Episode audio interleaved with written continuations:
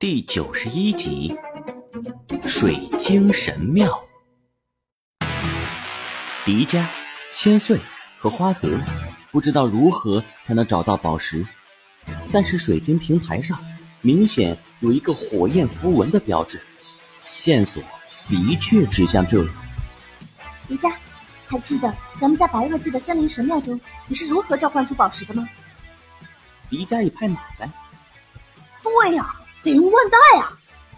迪迦将自己万代上的火焰符文与圆形水晶平台的符文一碰，却见平台的符文发出了一股金黄色的光芒。随即，神庙的顶部巨石缓缓分开，从神庙里抬头就能看见火星的夜空。哇，这里居然有个自动天窗！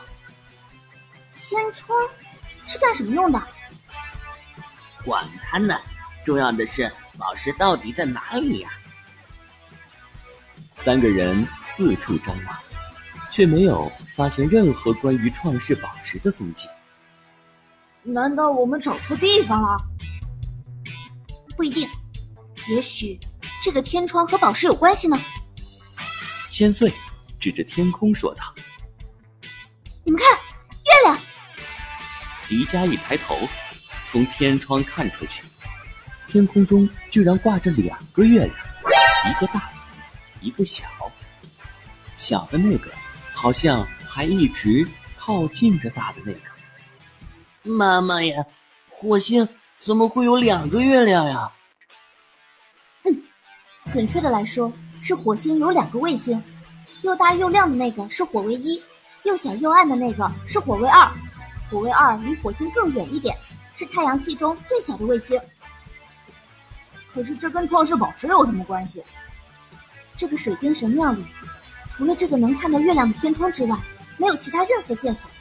我猜，你们看，天上的两个月亮要重合了。果然，两个月亮已经重合了一大半。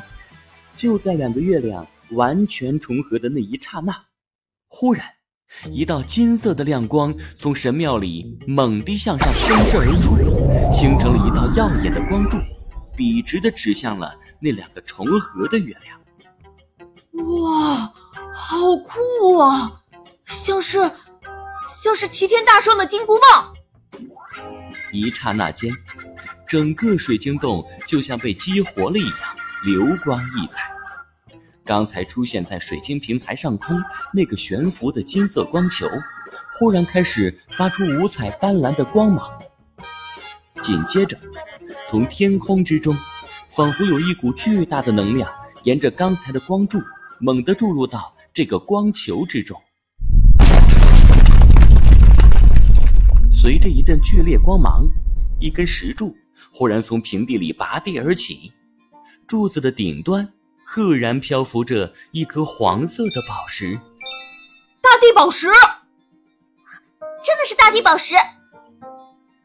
太好了，我们找到了！呀哈呀哈呀哈！忽然，一阵熟悉的声音从迪迦身后的背包中传来，火星蛋竟然蹦蹦跳跳的出来了。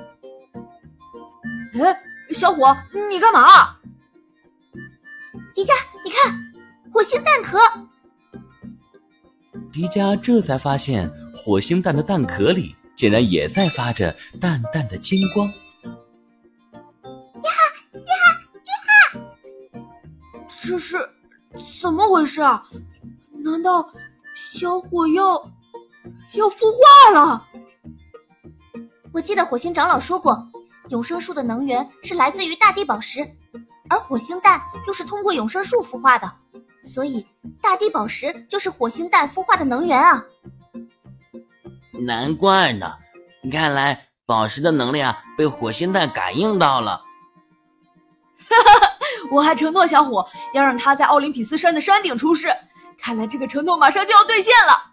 以后我的小伙一定会成长为一个特别厉害的男子汉，一个超级厉害的大英雄。